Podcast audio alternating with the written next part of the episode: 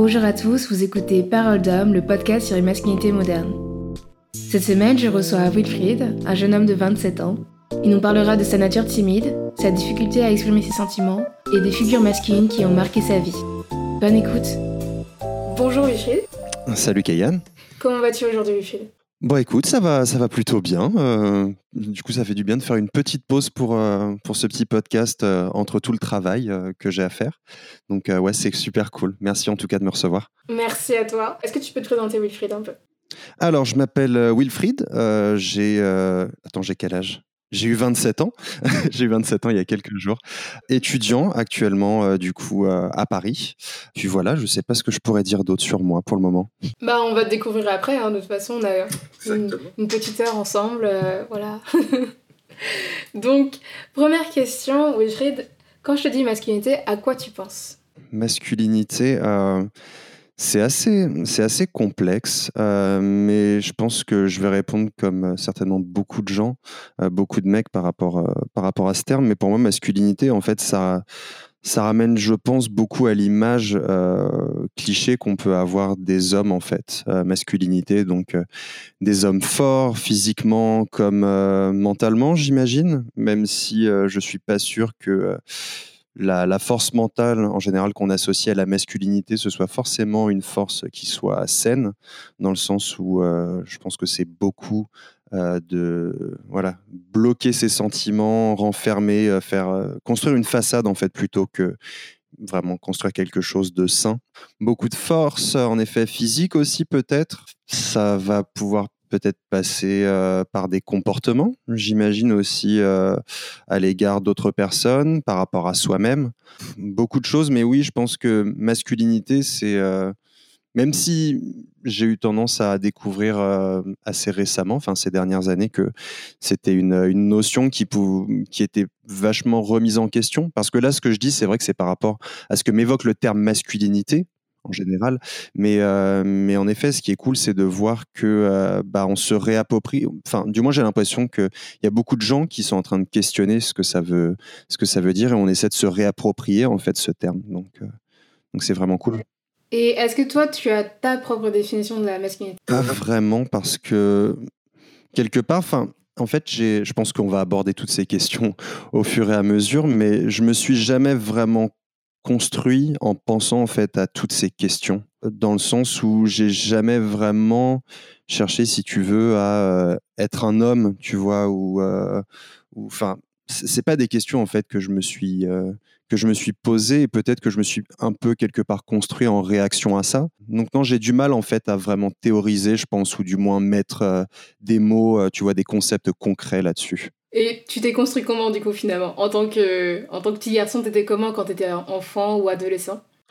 Euh, c'est bizarre parce qu'en fait j'ai beaucoup évolué, c'est-à-dire qu'étant euh, étant petit, tu, tu veux dire, enfin j'étais comment euh, dans, dans quel sens? Bah, au niveau de la personnalité, par rapport à tes amis, si comment tu t'es construit dans ta famille, enfin comment tu t'es construit en tant qu'être dans une comment dire dans une société voilà, patriarcale et puis euh, comment tu as évolué en tant que membre de société en fait? Bah, au niveau du caractère, en fait, quand j'étais petit, j'étais quelqu'un de. Euh, j'ai encore des restes, hein, je pense, même si ça a beaucoup bougé, mais j'étais quelqu'un de, de, très, très carré, en fait, de très. Euh, c'est-à-dire qu'il y avait les règles, c'était les règles, et puis, et puis voilà, j'étais quelqu'un de, de très premier degré aussi. Donc, j'avais pas beaucoup d'humour, tu vois. Enfin, donc, c'est. Voilà, j'étais vraiment très très carré. je pense que ça a un peu inquiété mes parents d'ailleurs à un moment donné.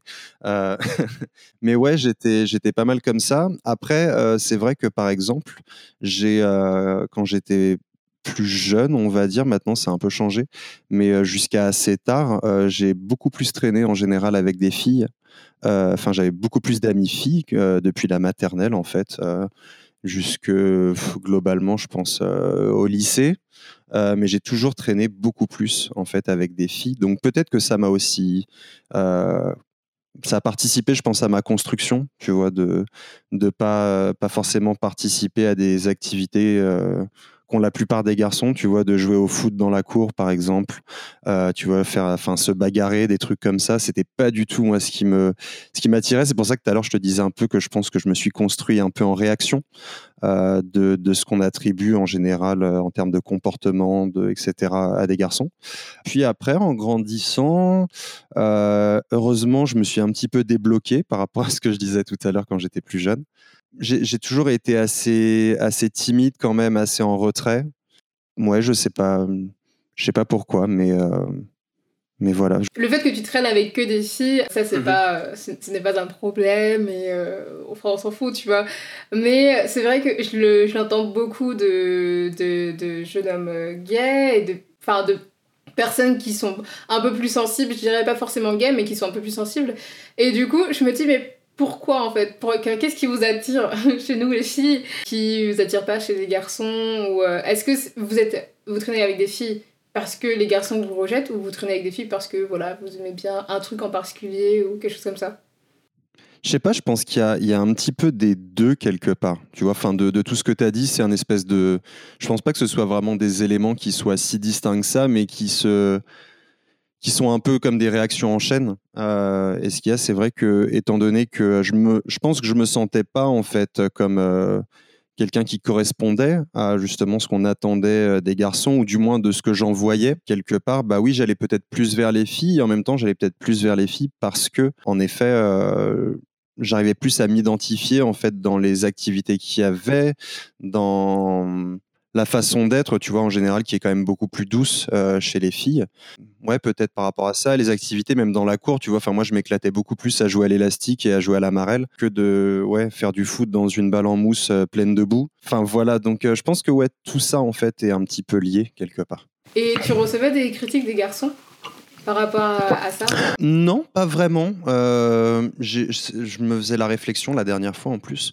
Mais, mais c'est vrai que je pense que j'ai eu la, la chance de grandir plutôt dans un environnement euh, où j'ai jamais trop eu de problèmes par rapport à ça. C'est-à-dire que, ouais, on m'a jamais euh, bah, fait de réflexion, je crois, ou, je me suis jamais fait insulter parce que euh, je traînais plus avec des filles et que je jouais pas au foot ou que je me battais pas. Non, je n'arrive pas à penser à des moments, du moins, qui m'ont marqué par rapport à ça. Est-ce que tu avais un exemple de masculinité quand tu étais petit Pas spécialement je pense pas qu'il y avait vraiment de. C'est quelque chose qui arrivait en fait plus tard, je pense ça. Euh, enfin, quand j'étais, je pense au collège, en fait, c'est quand tu commences vraiment à développer en fait ton ton identité, que tu commences à avoir des goûts qui se développent aussi. Euh, mais quand j'étais petit, non. Euh, et puis j'avais pas forcément, je pense j'avais une espèce de curiosité, si tu veux, aussi pour beaucoup de choses, que ce soit dans, tu vois, enfin, la pop culture, des choses comme ça. Euh, je, regardais des, dessins animés, des trucs euh, du style, mais j'avais pas forcément, je pense, euh, cette espèce de de ressenti, tu vois, ou de bah, d'attachement en fait à, un personnage ou à une représentation masculine en fait qui m'a vraiment influencé. Je pense que c'est quelque chose qui est arrivé plus tard ça. Enfin, qui sont ces personnes? Ce qui, ce qui est marrant, c'est que c'est c'est pas forcément des du coup des, des, modèles, on va dire, qui étaient un peu en, accord avec ma génération, euh, mais je me suis beaucoup construit en fait par rapport à par rapport, je pense, à l'identité de mon père, notamment culturelle, euh, parce que bah, c'était euh, quelqu'un qui, qui écoutait énormément de musique. donc forcément, tu vois, j'ai pris beaucoup de lui. Parce qu'avant, du coup, j'écoutais aussi beaucoup de musique, mais voilà, par exemple, mon artiste favorite euh, quand j'étais euh, quand j'étais vraiment, euh, je sais pas, je devais avoir 7-8 ans, c'était Anastasia. Je sais pas si quelqu'un se rappelle d'Anastasia, si vous écoutez ce podcast, mais mais voilà, donc pas forcément une représentation très masculine, je pense. Mais après, ouais, non, quand j'ai commencé au collège, etc., à développer vraiment mes goûts, c'était plus des David Bowie, par exemple voilà, qui reste encore aujourd'hui une de mes plus grosses influences. Je me suis développé aussi beaucoup euh, avec Marilyn Manson. Voilà, quelque chose de totalement, enfin pas exactement, mais très opposé. Donc ça a toujours été en fait des figures un petit peu, euh, bah, justement, qui, malgré par exemple pour Marilyn Manson, je pense à un côté euh, qui peut faire ressortir beaucoup de de violence en fait et ce côté de masculinité euh, qu'on peut avoir en tête. Il y a aussi tout le côté maquillage, le côté costume en fait, le côté. Enfin voilà, je pense que c'est des beaucoup de personnages en fait qui m'ont permis quelque part d'aller explorer bah, des inquiétudes ou tu vois des peurs en fait plutôt que que j'arrivais peut-être pas forcément à, à confronter, ça se dit pas en français, mais, mais du coup, tu vois, en, vraiment dans la vraie vie, en fait. Mais c'est drôle parce que tu disais que tu étais très réservé et tout ça, alors que Marilyn mhm. Manson et David Bowie sont des gens qui sont très dans la représentation, euh, très dans le costume, et du coup, c'est totalement genre l'opposé de ta personne en fait. Bah ouais, ouais, je pense que c'est. Bah, quelque part, et c'est pour ça que je pense que la musique en fait a aussi une importance énorme euh, pour moi aujourd'hui, c'est parce que euh, quelque part, bah, j'arrivais peut-être, je sais pas, à extérioriser en fait justement toutes ces choses que je gardais à l'intérieur. Euh, tu vois, en vivant en fait la musique que j'écoutais aussi beaucoup et en justement en me confrontant euh, à des choses peut-être plus violentes, tu vois, ou que je rejetais moi en fait personnellement. Donc oui, oui, c'est vrai qu'il y a, il y a cette espèce de d'opposition euh, du coup entre euh, ce qui m'attirait et, euh, et ce que je pouvais être quelque part. Et oui, je me rappelle, enfin les premières fois où je me suis intéressé à, Marilyn Manson, c'est parce que mon père du coup lisait un magazine musique qui s'appelle Rock and Folk. Et je me rappelle, c'était à l'époque où Marilyn Manson venait de sortir son album qui s'appelait The Golden Age of Grotesque. et du coup, je voyais cette figure en fait sur le, en première, en une du magazine. Et euh, j'étais terrorisé et à la fois, tu vois, ça devait me fasciner en fait, en même temps presque autant. Et du coup, bah, je me suis dit, tu vois, j'ai voulu découvrir en fait ce qu'il faisait. Et ça m'a beaucoup parlé, même si j'ai mis du temps, parce que je me sentais en effet euh, bah, pas mal terrorisé, tu vois, ou euh, du moins choqué par ce que je pouvais voir. Ou, Mais quelque part, ouais, ça m'a ça, ça attiré. Donc, comment, comment la musique t'a construit en tant qu'homme maintenant? Enfin, depuis que t'as 27 ans quand même, du coup, je pense que t'es un homme, on va dire. Ouais. Comment ça t'a influencé positivement, tu dirais? Comment est-ce que. Waouh euh... bah c'est, Je pense que c'est beaucoup. Euh, il y a, y a peut-être trois grands aspects là auxquels j'arrive à penser.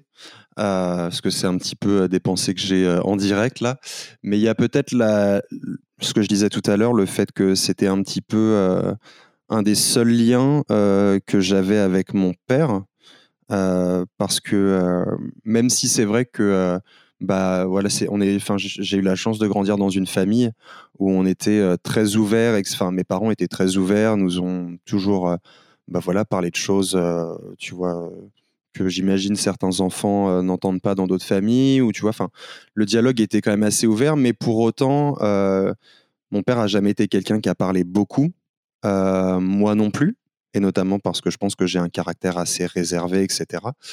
Euh, mais du coup, c'était un petit peu euh, vraiment le truc qu'on avait en commun. Et je, je pense pas avoir développé ce genre de goût parce que parce que voilà, c'était un moyen, tu vois, de me rapprocher de mon père, mais j'ai vraiment développé ces goûts-là qui, étaient quelque part très similaires sur beaucoup de points aux siens.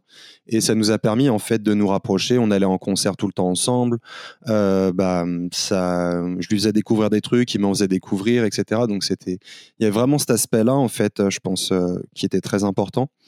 Il y avait aussi certainement euh, l'aspect où ce qu'on disait, ça m'a permis quelque part euh, de, de pouvoir explorer en fait, de pouvoir m'affirmer et de, euh, de je pense, euh, ouais c'est ça, affirmer en fait si tu veux ce que je pouvais ressentir mais que j'extériorisais pas.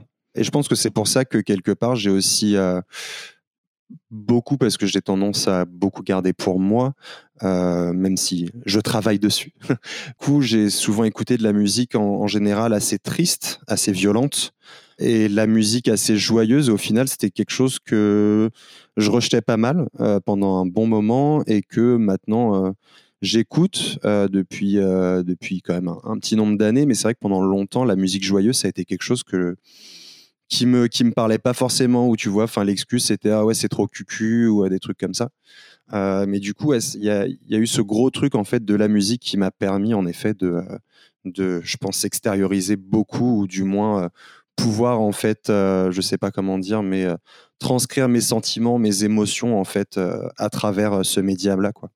Ouais, t'étais pas très Britney Spears, quoi. Non, pas du tout, pas du tout. Enfin, j'ai eu une petite période parce que j'ai toujours aimé en fait. Euh, il y a des musiques que, que j'adorais. Enfin, j'avais, euh, je sais, ouais, Britney, je sais plus. Je crois que j'avais un single à l'époque où les singles euh, existaient encore. Je crois que j'avais, qu'est-ce que j'avais? Je me demande si j'avais pas Baby Hit Me One More Time. J'avais aussi Training Man de Jerry Halliwell. Et puis ouais, j'avais, j'étais, j'étais un grand fan d'Anastasia, donc j'ai quand même eu toujours en fait cette attirance pour la musique plus dansante en fait et euh, funky que vraiment joyeuse, on va dire. Comment euh, ton rapport avec les, avec les hommes a, changé? Est-ce que tu t'es retrouvé dans, une, euh, dans un groupe d'hommes ou un moment où tu, depuis le début tu n'es qu'avec des, des femmes Le rapport en fait avec les hommes, parce que j'ai eu des, des, enfin, des potes hommes en fait en grandissant, mais c'était plus parce qu'on était, si tu veux, dans un espèce de de groupe, tu vois, enfin où on était, je sais, enfin on n'était pas non plus beaucoup, mais tu vois où tout le monde s'entendait bien, etc. Mais après vraiment des déjà des, des, relations amicales, on va dire que des vraies relations amicales, j'en ai eu vraiment, euh, je pense, euh, à partir de mes 20-21 ans, tu vois. Donc c'est arrivé très tard au final, vraiment je, tu vois le ressenti en fait d'une amitié le rapport avec les hommes, en fait, il allait, mais il était, euh, c'était très pote, en fait. C'était pas vraiment d'amitié, je pense, tu vois. Dans le sens où tu partages des moments vraiment, vraiment cool, etc. Mais tu discutes jamais vraiment de toi, ça reste toujours très en surface où tu vas parler en effet de, je sais pas, un film que tu as vu ou de, enfin, tu vas plaisanter, mais il n'y a pas vraiment de relation amicale. Et je pense que c'est ce qui est un peu pénible aussi avec, en général, même si ça a peut-être tendance à se débloquer. Je voudrais pas faire de généralité, mais les garçons en général ont tendance à quand même rester très en surface ou euh, d'après ce que j'ai compris, ont besoin de quand même euh, pas mal d'alcool pour pouvoir, euh, tu vois, et puis attendre qu'il soit 3-4 heures du mat avant de, se mettre à, à, se livrer un minimum. mais du coup, ouais, non, j'ai vraiment dû attendre très tard avant d'avoir des relations amicales fortes avec des hommes, et notamment, je pense que la première relation amicale où j'ai enfin, j'ai pu parler de moi à un homme et il a pu aussi, tu vois, me parler de choses euh, qui le concernaient lui personnellement. Euh, je pense que la première vraie amitié comme ça, j'ai dû attendre euh, mes 22-23 ans, je pense. Ce qu'il y a aussi, c'est que je pense que moi, ce qui m'a, pas mal débloqué, c'est à partir du moment où en fait j'ai vraiment commencé à pouvoir parler en fait de mon orientation sexuelle. Et, je pense que ça a débloqué beaucoup de choses dans le sens où je savais que j'avais des gens en fait qui étaient au courant de ça. même si c'est quelque chose qui m'a jamais dérangé, si tu veux, j'ai jamais, je me suis jamais dit ah putain si je pouvais être hétéro, tu vois, pas du tout. Mais le fait de pouvoir en fait savoir qu'il y avait des gens avec qui j'étais en confiance, tu vois, avec qui je pouvais parler de ça et qui m'acceptaient pour, pour qui j'étais sur ce point-là. Euh, ça m'a permis en fait de commencer à développer des amitiés. Je pense que c'est pour ça que ça concorde avec euh, mes 21 ans, c'est parce que c'est à cet âge-là que j'ai pu le dire en fait la première fois.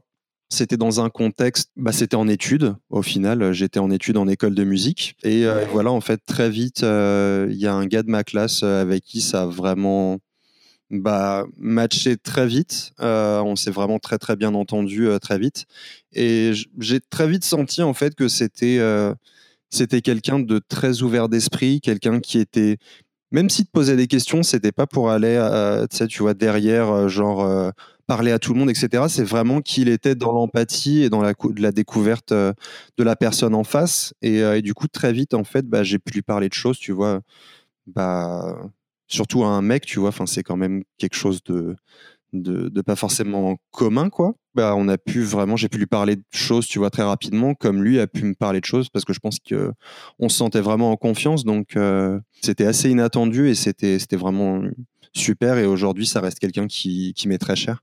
Ouais, ah, c'est mignon. On l'embrasse. Je sais pas qui c'est, mais on l'embrasse. Bah, Julien, écoute, euh, si, tu, euh, si, tu, écoutes ce podcast, voilà, c'est pour toi. Alors, on dirait, on dirait une dédicace, genre Skyrock. Julien, c'est pour toi. On va écouter euh, La place des grands hommes. non, pitié. J'en ai trop marre de cette chanson aussi. Allez, désolé. anyway, on en parlait aussi avec euh, Zéo au début du mois. C'est dommage que euh, mhm. beaucoup d'hommes se limitent en fait entre, entre eux, tout ce qui est expression des sentiments, alors que ça ne devrait pas avoir lieu, tu vois. Bah après, je, Je, ne sais pas si les, les mecs gays sont plus ouverts parce que j'imagine que tu as quand même une, une pression en fait qui se qui bah, qui découle au final hein, de, tout ce modèle bah, qu'on connaît, je pense, euh, dans, dans, nos sociétés occidentales notamment. Je peux pas parler pour le reste. Enfin, je parle plus dans mon contexte qu'autre chose. Mais, euh, mais oui, je pense que c'est. Euh, je pense que même nous, en fait, tu vois, on, on intériorise aussi beaucoup de, de ces schémas-là quelque part. Donc, je, je sais pas. C'est peut-être plus le fait d'avoir à, traverser peut-être plus d'épreuves qui fait qu'il y a un moment où, où je sais pas, ça débloque des choses d'un point de vue sentimental ou le fait que, ouais es au bout d'un moment, enfin quelque part, je sais que c'est pas le cas forcément pour tout le monde, mais euh, mais il y a un moment où du coup tu es obligé de bah, d'être vrai, tu vois, et limite de bah, faire ton coming out, quoi. Donc, euh, il y a un moment, tu vois, où peut-être que ce, le fait de passer ce genre de cap aussi, ça aide à débloquer, tu vois, sentimentalement et te dire, bon, bah, maintenant que j'ai dit ça, qu'est-ce que, pourquoi est-ce que j'aurais peur, tu vois, de, de parler de, d'autres choses, tu vois, et j'ai peut-être besoin aussi de, de, me sentir en accord avec ça. Enfin, je sais pas. Ouais, je pense que le, le coming out a un déclic pour beaucoup d'hommes, tu vois. Mais euh, comme on disait avec Zéo, c'est dommage qu'il y ait besoin d'autant de, de trauma pour que euh, une personne soit ouverte euh, et honnête avec elle-même, tu vois. Même si c'est ce qu'il faut dans la vie. Eh bien, traumatisons nos hommes, mais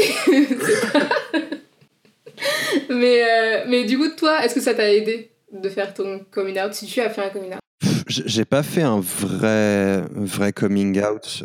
C'est-à-dire que j'ai jamais vraiment euh, ressenti, si tu veux, le, le besoin de le faire. Et quelque part, je trouvais que le, le fait de faire un coming out, justement, tu vois, enfin, quelque part, ça, ça validait un petit peu ce que peuvent penser des gens qui a une certaine, tu vois, une sorte de différence, en fait si, je le fais en général, c'est euh, parce que bah, je, me, suis avec quelqu'un, tu vois, avec qui j'ai. Enfin, je, je, sais que je peux partager ça parce que bah, je préfère, tu vois, qu'ils me connaissent vraiment et qu'ils sachent. Euh, bah voilà ce, ça de moi mais quelque part tu vois je pense pas que ce soit quelque chose qui me caractérise au point que j'ai il, faille que, que, je le dise, tu vois, à la personne, enfin comme si ça allait vraiment changer quelque chose, alors que pour moi, tu vois, ça, ça change en rien vraiment euh, la relation qu'on peut avoir, qu'il le sache ou non. Enfin, je sais pas si ça fait, s'il y a un sens derrière. Parce que, euh, parce que du coup, le, le, premier coming out que j'ai fait, c'était à, une amie. Et, euh, et du coup, bah, à partir de là, en fait, une fois qu'elle l'a su, si tu veux, bah, je reviens un petit peu à ce que je disais tout à l'heure, mais une fois qu'elle l'a su, bah, c'est vrai que il y avait cette espèce de, de, truc de ouais, du coup, elle le sait, donc tu vois, enfin, je peux lui parler de, trucs justement euh, bah, dont j'avais jamais parlé auparavant, tu vois, qui me concernent par rapport à tout ça, et ça a fait eu un espèce d'effet boule de neige qui fait que j'ai pu aussi parler de, choses que j'avais en tête, tu vois, des, doutes que j'avais, même des, trucs un petit peu, euh, des espèces de complexes, tu vois, des choses que j'avais jamais vraiment abordées avant. Et en fait, bah, oui, à partir de là, euh, bah, ça m'a permis en effet de, de commencer plus à m'ouvrir sur ces questions-là. Peut-être pas facilement avec tout le monde, parce que, comme je le disais tout à l'heure, je suis quand même quelqu'un d'assez euh, renfermé, qui a eu une tendance depuis très jeune en fait à, à, renfermer, tu vois, garder pour moi en fait beaucoup de choses.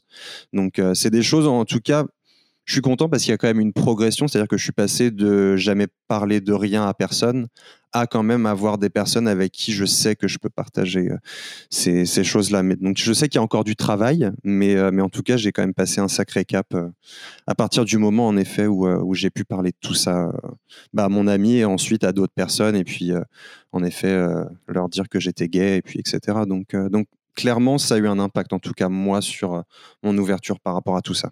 Et comment tu te sens par rapport à tes sentiments? Juste de, par rapport à toi et puis euh, en, les en en parlant avec, je sais pas, ta famille ou... Euh, est-ce que tu es ouvert sur ça avec ta famille déjà?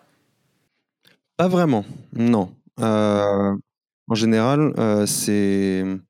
C'est plus avec des amis. La famille, et c'est ce que je disais tout à l'heure, même si on, je pense que je suis dans un environnement en effet qui est très ouvert, il y a quand même, enfin, mes parents ont jamais été beaucoup du genre à, à trop parler non plus, tu vois, ou alors ils voulaient pas forcément le montrer, dans le sens où ils gardaient ça, je pense, pour eux, mais euh, j'ai jamais vraiment, tu vois, ressenti euh, bah, de la colère ou de la tristesse, tu vois. Enfin, je sais que ma mère, c'est quelqu'un qui aime énormément, tu vois, montrer qu'elle arrive à, à, garder la tête haute, tu vois. Enfin, dès qu'il y a une situation qui arrive, tu vois, bon bah, tu vois, c'est pas grave, etc. On va y arriver, tu vois. Jamais en fait être dans la démonstration de faiblesse. Euh, sans pour autant, tu vois, euh, avoir des, des comportements euh, justement très masculins, du, utiliser des blagues ou de la vanne, tu vois, pour justement un petit peu cacher tout le côté négatif ou triste, parce que c'est pas forcément négatif la tristesse, ou, mais, mais tu vois ce genre d'aspect de bah, difficulté. Et, et, du coup, en fait, bah, c'est vrai que j'ai jamais été, je pense, dans un environnement familial où bah, le fait de, de, parler, même si j'étais encouragé à le faire, mais vu que j'avais pas vraiment de modèle de la part de mes parents, ça a jamais été trop le cas en fait. Et même encore aujourd'hui, tu vois, c'est compliqué pour moi de, de justement m'ouvrir sur mes sentiments, etc. Mais peut-être que ta mère, elle se, elle se place comme figure parentale, tu vois, et du coup, elle n'ose pas forcément montrer euh, qu'elle panique à l'intérieur parce que bah, c'est ta maman, tu vois. Elle doit quand même euh, gérer euh, tout ça. Et euh, ça se trouve, elle, est, c'est une personne très sentimentale euh, en privé. je sais pas. J'essaie de, de, trouver des justifications. Peut-être que c'est faux en fait, hein, mais. je sais pas. Après, c'est vrai que j'ai l'impression que c'est quelqu'un qui a un petit peu. Euh, qui a grandi un petit peu dans le même schéma que moi, c'est-à-dire quelqu'un d'assez, d'assez réservé, d'assez timide, de pas très sûr de soi. Donc, je pense qu'elle a, elle a développé un petit peu, tu vois, enfin cette espèce d'attitude. Je suis un peu le copier-coller de ma mère. Bah, c'est vrai que c'est un petit peu compliqué, je pense, de réussir à s'ouvrir l'un à l'autre. Et du coup, vu qu'on a, bah, on a continué, tu vois, dans ce schéma-là, bah, je sais pas si. Peut-être que ça, en effet, hein, on pourrait, euh, mais je pense que pour le moment, en tout cas, j'en suis peut-être pas là, je sais pas. Comment ton père, il, il exprimait ses sentiments? S'il exprimait ses sentiments déjà Bah, justement, pas vraiment. c'est un petit peu tout le truc, c'est que je sais plus comment ça s'appelle, mais. Euh, c'est la, transmission un petit peu de comportement ou de trauma en fait euh, de génération en génération. Mais je pense que c'est un petit peu ça, c'est-à-dire que bah ouais, mon père en fait n'exprimait pas forcément non plus euh, ses sentiments, ou alors il allait plus être, tu vois, essayer dans le, à essayer d'être dans le positif en fait, dans euh, mais peut-être que c'est que mon point de vue et que je me trompe, mais en tout cas non, j'ai l'impression que mon père non plus était pas forcément du genre à à beaucoup s'ouvrir en tout cas euh, sur ses sentiments ou à beaucoup intérioriser. Donc, euh, voilà, je pense que c'est pour ça que c'est compliqué en fait euh, pour moi de réussir du moins à m'ouvrir dans, dans, ma famille très proche du coup. Peut-être qu'ils ont l'amour assez pudique, tu penses pas tous les deux? Si si s'ils sont mariés depuis très longtemps, tes parents, ça se trouve c'est c'est comme ça que ça fonctionne dans leur couple, tu vois, et que c'est juste leur nature. Oh non, pas vraiment. De, de, de, ce point de vue-là, justement, ils n'ont pas été du genre, tu vois, à se cacher ou tu vois, où genre on s'embrasse pas devant les enfants, ou non, pas du tout. Ok. Bah, là, j'essaie de retrouver des, des explications, mais ils, ils expriment pas forcément avec des mots, mais ils expriment avec des gestes. Je pense que c'est plus ça, en effet. Et c'est, c'est pour ça que je, je sais que j'ai jamais manqué de d'amour euh, de la part de, de mes parents, c'est que euh, ils ont toujours fait le maximum en fait pour euh, pour que pour que je sois bien, pour que même ma sœur aussi, tu vois. Parce qu'on a toujours été mis au même niveau. Euh, ils ont toujours fait en sorte de pouvoir être là pour nous, de pouvoir euh, nous offrir ce dont on avait besoin, euh, de nous soutenir, etc. Donc, donc c'était plus là-dedans, en fait, je pense, tu vois, dans le fait de, de vraiment être là, en fait, pour nous dans, en tout point et faire en sorte que qu'on puisse évoluer comme, comme on l'entendait aussi. Tu vois, avoir une ouverture d'esprit aussi, je pense que c'est hyper important. Donc c'était plus là-dedans, en effet, dans la disponibilité, je pense, que vraiment dans le, l'extériorisation explicite, tu vois, de, de ce qu'on disait juste avant, quoi. Oui, oui, oui, tout à fait. Euh, revenons sur la masculinité, parce que là, on parle beaucoup de famille, mais, mais on parle pas beaucoup de masculinité. Bah, continuons en parlant de, de, famille, mais du coup, au niveau paternel, est-ce que toi, t'aimerais être père dans le futur? Euh, Pas vraiment. Ah. Euh... Désolé. Euh. tu as brisé le cœur de milliers d'auditeurs, là. Mais, mais non, c'est vrai que, en tout cas, jusqu'à présent, c'est quelque chose qui m'a jamais, qui m'a jamais attiré. et pas forcément dans le sens où je, je, c'est pas quelque chose forcément qui, qui m'intéresse, mais dans le sens où je pense que j'ai besoin par rapport à mon parcours, on va dire euh, personnel, de vie, etc. Mais j'ai besoin en fait aussi de, de vivre d'autres choses avant d'éventuellement pouvoir penser euh, être père. Et même, enfin, je pense que plus tard, en fait, même si je, je suis pas père, au final, c'est pas quelque chose qui me manquera, tu vois. Je, je sais pas si c'est quelque chose d'égoïste, mais mais je pense que j'ai plus besoin en fait pour le moment de me, de me concentrer sur moi et d'expériences que j'ai envie de vivre plutôt que de de me consacrer en effet à, avoir des enfants parce que c'est quand même une lourde responsabilité.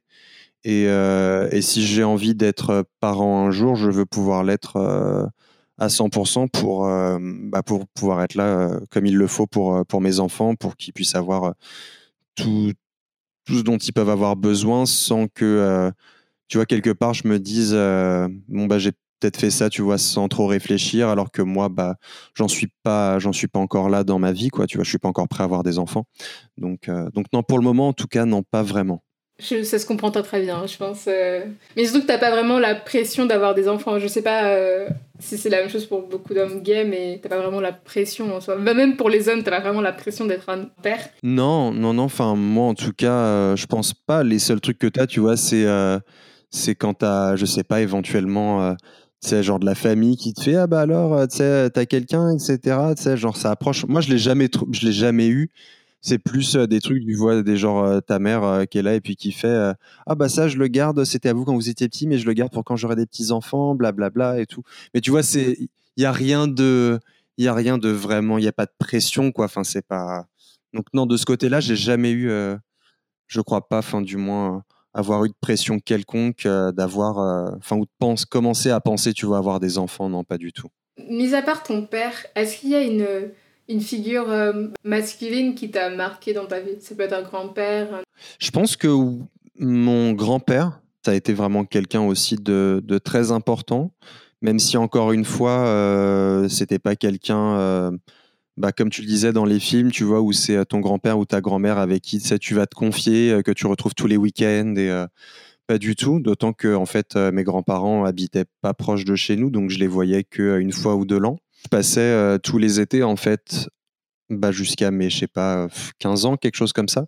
J'ai passé tous mes étés euh, un mois et demi, tu vois, en général un mois, un mois et demi euh, chez mes grands-parents. Et du coup, j'ai, bah voilà, j'ai vécu beaucoup de choses avec lui parce que bah du coup, il avait, euh, il avait son potager, son jardin, etc.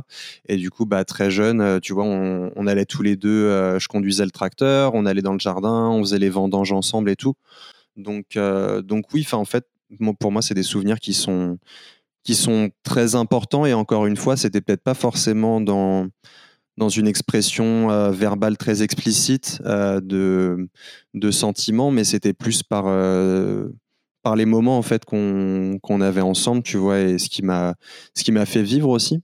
Donc donc c'est ouais, je pense que c'est peut-être la la deuxième personne à laquelle je pense qui a eu vraiment une grosse importance, du moins figure masculine vraiment familiale, qui a une grosse une grande importance dans ma vie. Il, était, il est pareil que ton père, tu penses? Enfin, niveau sentiments et tout ça euh Je sais pas. Bon, après, il n'y a pas de lien parce que du coup, c'était pas, pas mon grand-père biologique. Parce que mon grand, c'était, euh, c'était du coup, euh, ma grand-mère en fait s'était remis du coup avec quelqu'un, donc j'ai pas connu mon grand-père, mon grand-père biologique, donc il n'y a pas vraiment de lien, on va dire génétique, si c'est quelque chose qui existe en termes de, je sais pas, de caractère.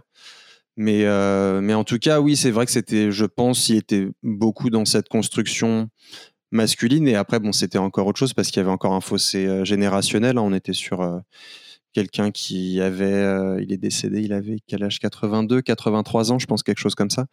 Donc, et c'était en 2013 qu'il est décédé. Donc, tu vois, voilà, c'était, c'est quand même une autre génération. Donc, on était en effet sur peut-être une vision encore plus plus dure, tu vois, et moins ouverte que pouvait l'être mon père de la masculinité, quelque part. Mais oui, on était un petit.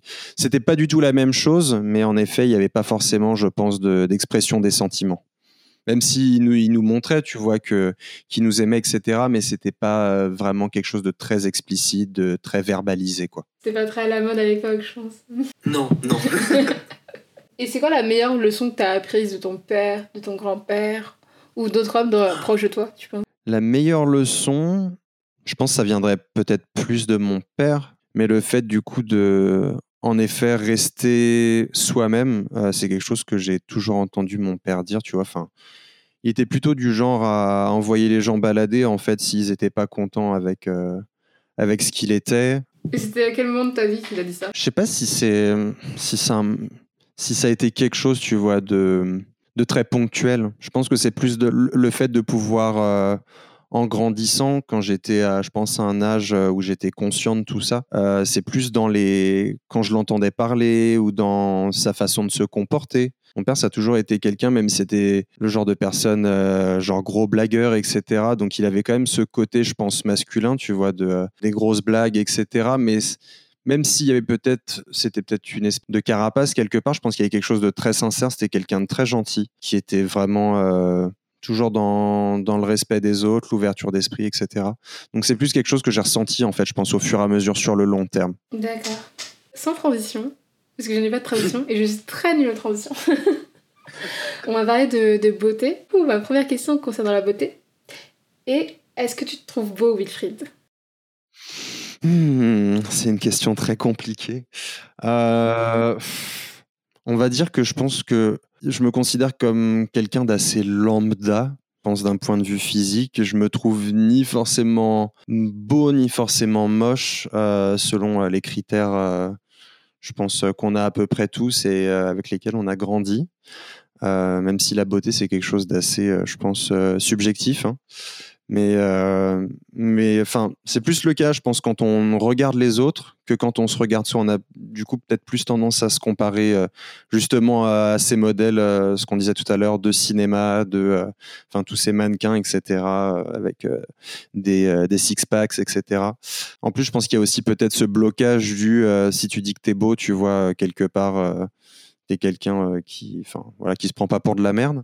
Donc, euh, mais clairement, enfin, c'est pas forcément mon cas. Euh, je pense que c'est quelque chose sur lequel je suis aussi en train de, travailler. Euh, et j'arrive à me sentir plus beau en fait au fur et à mesure. Enfin, c'est quelque chose d'assez récent au final. Et puis surtout de, bah, de réussir à justement un petit peu enlever cette espèce des fois de honte qu'on peut avoir à se trouver beau, tu vois. Et ça fait du bien aussi, je pense, tu vois, des fois de se, de se réveiller, tu vois, enfin, ou même euh, une fois que tu as pris ta douche, etc., euh, et que tu te regardes dans le miroir et tu fais, hey, aujourd'hui, euh, dis donc, tu vois, enfin, ça m'arrive, ça m'arrive aussi de temps en temps. Je pense qu'il n'y a pas de honte à se trouver beau, je sais pas. Enfin, après, t'es pas obligé de le, comment dire, de le dire à tout le monde, de le crier sur tous les toits. oui, je suis beau. Mais je pense que c'est quelque chose de personnel et c'est aussi beaucoup sur la façon dont tu vas le présenter.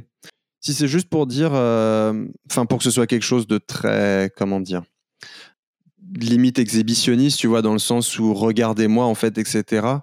Je pense que là, en effet, tu vois, ça peut, ça peut avoir une connotation un petit peu, euh, en effet, euh, pas forcément très positive. Mais si tu le montres dans le sens, bah, du coup, ça me permet de me sentir bien avec moi-même. Tu vois, je me sens bien comme je suis, comme je me vois, etc. Là, ça peut avoir, je pense, c'est un message qui est totalement différent. Et, euh, tu te retrouves en effet à bah, peut-être euh, dégager en fait quelque chose de, clairement différent et, de, et même toi en fait. Je pense que tu te sens beaucoup mieux par rapport à toi-même. Je comprends totalement. Après, chacun a sa façon d'exprimer son confort avec soi-même, comment dire, d'être à l'aise avec son corps, je pense. Et c'est très compliqué, je pense. Mais après, je pense que vu que tu es une personne assez réservée, ce serait bizarre si tu si t'étais euh, à la fois réservé, très euh, exhibitionniste, comme tu le dis. exhibitionniste. J'avais pas d'autres mots qui, me venaient en tête, mais je pense que ça dégage à peu près l'image. Ouais, très. Euh, j'ai pas le mot en français, très prétentieux, voilà, très prétentieux. Ouais, voilà, c'est ça. D'aimer se faire voir, quoi, un petit peu. Ouais. Mais après, je pense qu'on est tous un peu, tu sais, conditionnés à ne pas se trouver beau. C'est plus plus naturel pour certaines personnes de, euh, de se trouver beau, c'est, par défaut, et se trouver, euh, se trouver moche, pardon, et c'est par défaut, et se trouver beau, c'est quelque chose d'anormal, tu vois. Je pense que. Sur, après, c'est surtout chez les femmes que moi j'ai vu ça, mais. Je pense qu'en plus, euh, les femmes ont une grosse différence, c'est qu'on attend énormément d'un point de vue physique et esthétique d'elles, là où, enfin, pour des garçons, c'est quelque chose où on, s'en fiche, euh, on s'en fiche limite totalement. Même si je pense que c'est quelque chose qui a tendance à changer, à se rééquilibrer beaucoup plus, euh, notamment euh, peut-être avec notre génération, mais peut-être même plus avec des gens du coup qui sont plus jeunes, où ces questions, je pense, commencent un petit peu à, être justement revu et corrigé. Mais, euh, mais c'est vrai que oui, on a, je pense qu'on attend beaucoup plus des femmes. Je sais pas pourquoi j'ai cette image qui me vient en tête, même si bon, c'est, euh, c'est encore quelque chose de différent. Mais tu, je crois que je me faisais la réflexion la dernière fois. Je regardais Modern Family et, euh, et tu vois, tu, par exemple, tu reprends le. Enfin, je sais pas si tu regardes du coup, mais pour ceux, pour ceux qui regardent du coup, quand tu vois le couple Gloria et Jay, par exemple, bah, tu vois Gloria, tu vois, bon, même si euh, il joue beaucoup avec euh, le cliché de la beauté euh, latino, tu vois, colombienne, etc. Mais tu la vois elle et tu vois Jay à côté qui fait vraiment mais zéro effort vestimentaire. Et, et pour autant, tu vois, enfin, du coup, ça, montre bien qu'on n'attend vraiment rien de lui, même si on est dans, dans un contexte de cinéma, etc., enfin, de, de série télé. Mais oui, je pense que ça se voit énormément en fait dans les fictions, dans la représentation des femmes en général. Quoi. Ouais, de toute façon, c'est très euh, inégal. Mais euh, je trouve qu'il y a beaucoup d'hommes qui font de plus en plus attention à eux. Par exemple, tu as des marques euh, de cosmétiques pour hommes maintenant. Je pense qu'ils font de plus en plus attention. Et en plus, surtout avec tout ce qui est. Enfin, on est dans une époque assez dans la représentation, donc avec tout ce qui est Instagram et puis là, TikTok, voilà quoi. Mais il y a un long chemin à parcourir pour pour arriver à se, à se quoi, finalement. Euh. Ah oui, clairement. Enfin, moi, je sais que, par exemple, j'utilise un petit peu de, de, produits, mais rien de, rien de transcendant, enfin, à part euh, juste... Euh, j'utilise un petit peu de, de, produits de chez Horace, mais ça va pas très loin, tu vois. Enfin, c'est vraiment juste pour le soin de la peau, enfin, genre une crème, tu vois, de l'huile pour la barbe, des trucs comme ça, un, gel nettoyant, mais ça, ça va pas hyper loin. Et quelque part, enfin, du coup, enfin ça, ça, ça me va, mais enfin j'avais tendance à penser en fait même en termes de de femmes, quand on dit du coup il y a encore un long chemin pour arriver à celui des femmes, c'est vrai que j'ai tendance même des fois à penser que euh, je trouve ça un petit peu dommage aussi que euh, pour les femmes ce soit des fois peut-être en fait elles, elles aient énormément de pression en fait de ce côté-là aussi. Pas juste tu vois dans le côté euh, prendre soin de soi et se mettre une crème par exemple tu vois parce que bah tu as une peau fragile et bah si tu te mets une crème c'est pas juste pour euh, parce que euh, tu es, euh, une petite frappe, mais c'est juste parce que bah t'en as besoin pour ta, enfin ça fait du bien à ta peau vraiment. Et après quand tu sors dehors et qu'il fait froid, bah t'as pas la peau qui te tire. Enfin donc mais mais après c'est vrai que je trouve que les femmes ont aussi une énorme pression, tu vois, sur le le côté de oui de se maquiller par exemple, tu vois. Il y a il y a énormément de choses en fait. Je me demande si pour les femmes, tu vois, c'est pas non plus aller trop loin quelque part et si elles ont pas une énorme pression, tu vois, de sur sur toutes ces questions là aussi. Ouais, oui, tout à fait. Je pense que c'est euh, un couteau à double tranchant finalement parce mm. que ça peut être très libérateur comme très euh, contraignant. Après, moi, je suis une femme qui aime le maquillage depuis toute petite, donc je peux pas te parler de, d'expériences de, femmes qui euh, n'aiment pas le maquillage et qui doivent quand même se maquiller pour aller au boulot, ce genre de choses, tu vois. Mais dernière question sur le niveau de la beauté. Est-ce que tu penses que la manière dont on présente les hommes... Je pense quelque part, d'autant que et encore, euh, je pense que c'est ce que je suis en train de penser en fait à l'espèce de, fossé générationnel. Mais c'est vrai que j'ai eu peut-être cette chance euh, de, grandir à une époque où euh, les réseaux sociaux, etc., c'est arrivé quand même assez tard. j'ai grandi, j'ai eu un smartphone très tard. Je sais que moi, le premier téléphone, par exemple, que j'ai eu, euh, je l'ai eu, j'étais en seconde, quelque chose comme ça, et c'était pas un smartphone, c'était vraiment un téléphone euh, avec, euh, je sais plus, genre 13 touches, 12 touches, un truc comme ça, là où tu avais genre le ABC sur la première touche, des trucs comme ça. Donc, c'était, une époque où, du coup, tu n'avais pas forcément accès bah, à portée de main, en fait, aux réseaux sociaux en permanence 24 heures sur 24. et du coup, bah, je me rappelle, enfin, quand j'étais au collège, par exemple, euh, enfin, j'étais habillé. Euh, bah, j'avais juste un t-shirt, tu vois, un jean, euh, un blouson, et puis voilà. maintenant, c'est vrai que quand j'ai tendance à voir des, des, des, jeunes, du coup, qui, qui sont au collège, et quand je vois la différence entre ce que j'étais, moi, à l'époque, et ce qui, tu vois, enfin, ce qui sont eux, tu vois, maintenant. Et genre, t'as l'impression, pour beaucoup, tu vois que c'est. T'as l'impression d'avoir des gamins, de, fin, des, des, jeunes, tu vois, genre de 20 ans en face de toi, tu vois, vraiment dans la façon dont ils se présentent, dont ils s'habillent, etc.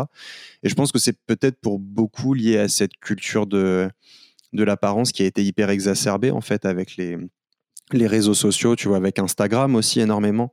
Mais, mais du coup, enfin, tout ça, parce que je suis en train de dire beaucoup de choses là en même temps, mais je pense que j'ai quand même eu cette chance de quelque part grandir sans vraiment me poser toutes ces questions.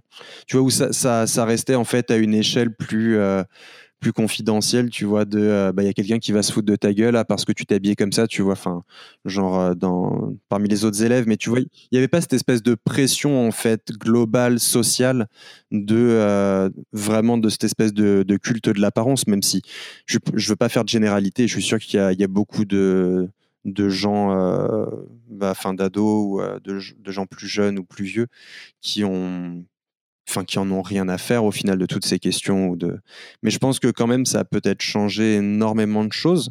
Mais quelque part euh, ça a aussi apporté je pense beaucoup de côtés positifs dans le sens où euh, bah, ça a permis également euh, à des types de de corps et de physique différents de, ressortir et puis de, de, faire avancer ces questions aussi de la représentation de la beauté qu'on observe, je pense, depuis euh, quelques années maintenant. Peut-être que tout ça, ça n'aurait pas été possible grâce aux réseaux sociaux non plus. Donc, euh, donc il y a vraiment, je pense, du positif et du, et du négatif en fait sur, euh, sur, euh, sur tout ça? Est-ce que, est que j'ai trop extrapolé? Est-ce que je suis parti trop loin? Je sais pas. Très intéressant ce que tu dis. C'est vrai qu'avec les, les adolescents, euh, maintenant, je pense par exemple la, la génération de mon frère qui est né en 2006. Euh, bah, ils sont nés bah, plein, en plein dans les, dans les réseaux sociaux, tu vois. Du coup, c'est un peu difficile de détacher son, son être, de sa représentation sociale en ligne, tu vois. Mm-hmm. Et du coup, c'est pour ça que ça crée beaucoup de complexes et de se dire, euh, ouais, peut-être que je devrais être comme ça. Ou, euh, et en plus, enfin, euh, voilà, c'est un autre aspect, mais le fait d'avoir aussi accès très, très, très, très jeune au porno. oui, clairement. Ça, ça crée des complexes, enfin là, si on ne parle que des hommes, mais ça crée des complexes énormes sur de comparer ton corps avec le corps d'un homme qui a allez, facilement 15 ans de plus que toi, au moins. Euh, du coup, c'est horrible, quoi. Je pense que pour eux, c'est pas facile. Et euh, voilà.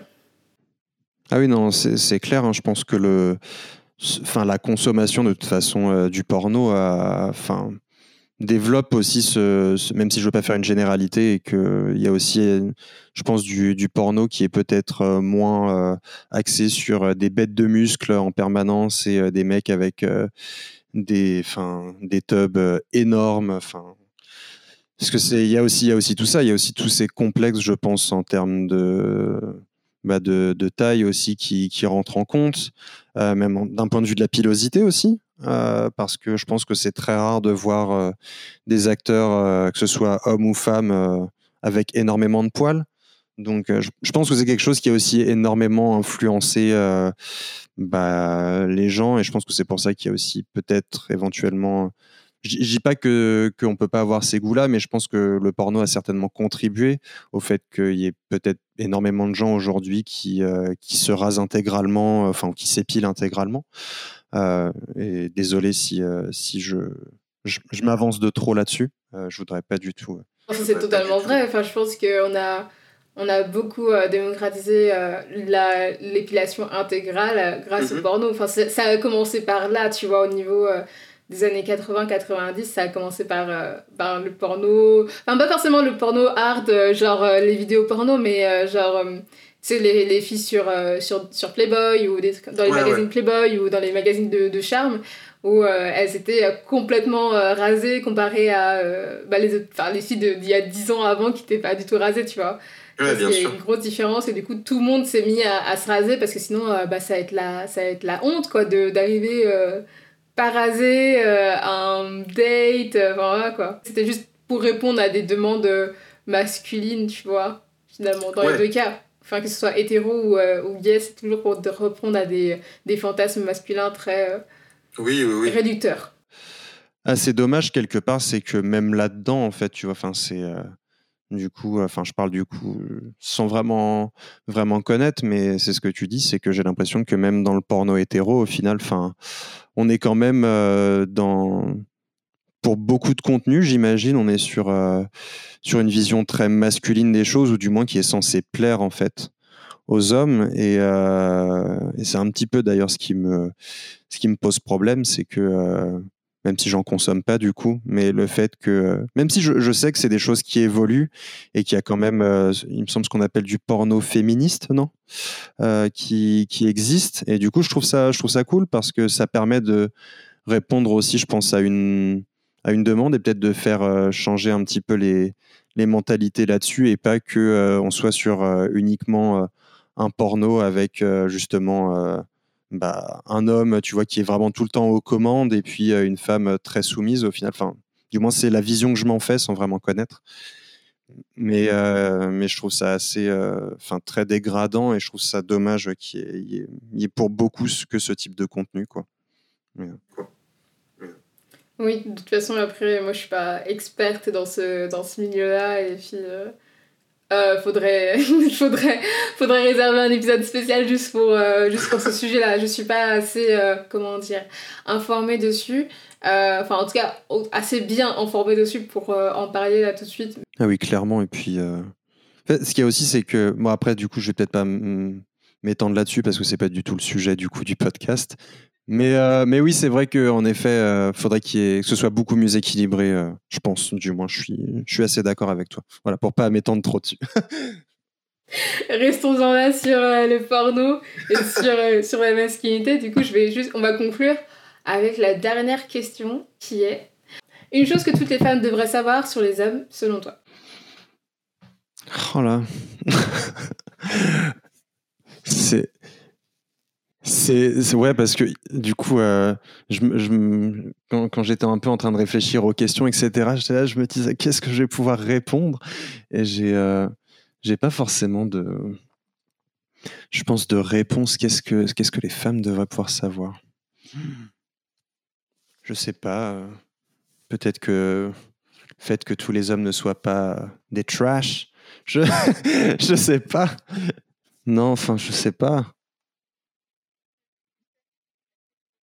Ah ouais, non, c'est c'est vraiment chaud, mais mais oui, non, je sais pas. Le seul truc auquel je pense, en fait, c'est vraiment de de se dire parce que je sais qu'il y a, j'entends beaucoup beaucoup de, de, de femmes autour de moi qui parfois désespèrent un petit peu euh, un petit peu des hommes et ouais je je me dis que euh, on n'est pas tous justement des des, des gros des gros abrutis ou du moins des gens euh, très euh, qui se construisent une carapace, j'imagine, euh, par rapport à ce qu'on disait tout à l'heure, toutes les pressions qui existent, etc. Mais euh, je me dis qu'il y a quand même beaucoup plus de, de, gars cool et, et sympas qu'on qu'on peut l'imaginer. Je, je sais pas, ce serait peut-être mon seul. Bah, c'est très bien aussi. C'est bien? Je trouve que c'est très bien aussi. tu vas en rester bah. là, c'est ton dernier mot? C'est mon dernier mot. Merci. Alors, euh, du coup, ben, merci beaucoup. Merci beaucoup, Wilfried. Bah, merci à toi, Kayane. J'espère que euh, voilà, ce que j'ai pu te répondre, ça t'a quand même convenu et que ça te permettra d'avoir euh, bah, voilà, un, petit épisode qui sera sympa. Pas de problème. Merci beaucoup à toi. Et puis, je te souhaite une très bonne journée et très bonne journée à vous qui écoutez aussi. À toi aussi et à vous aussi. À bientôt. À bientôt. Super. Merci d'avoir écouté ce podcast jusqu'à la fin. Si vous aimez ce genre de contenu, n'hésitez pas à laisser 5 étoiles et un commentaire sur Apple Podcasts. Cela nous aiderait énormément. Pour suivre toute l'actualité de genre, suivez-nous sur Instagram à genre les podcasts et sur Twitter à genre les podcasts. À la semaine prochaine!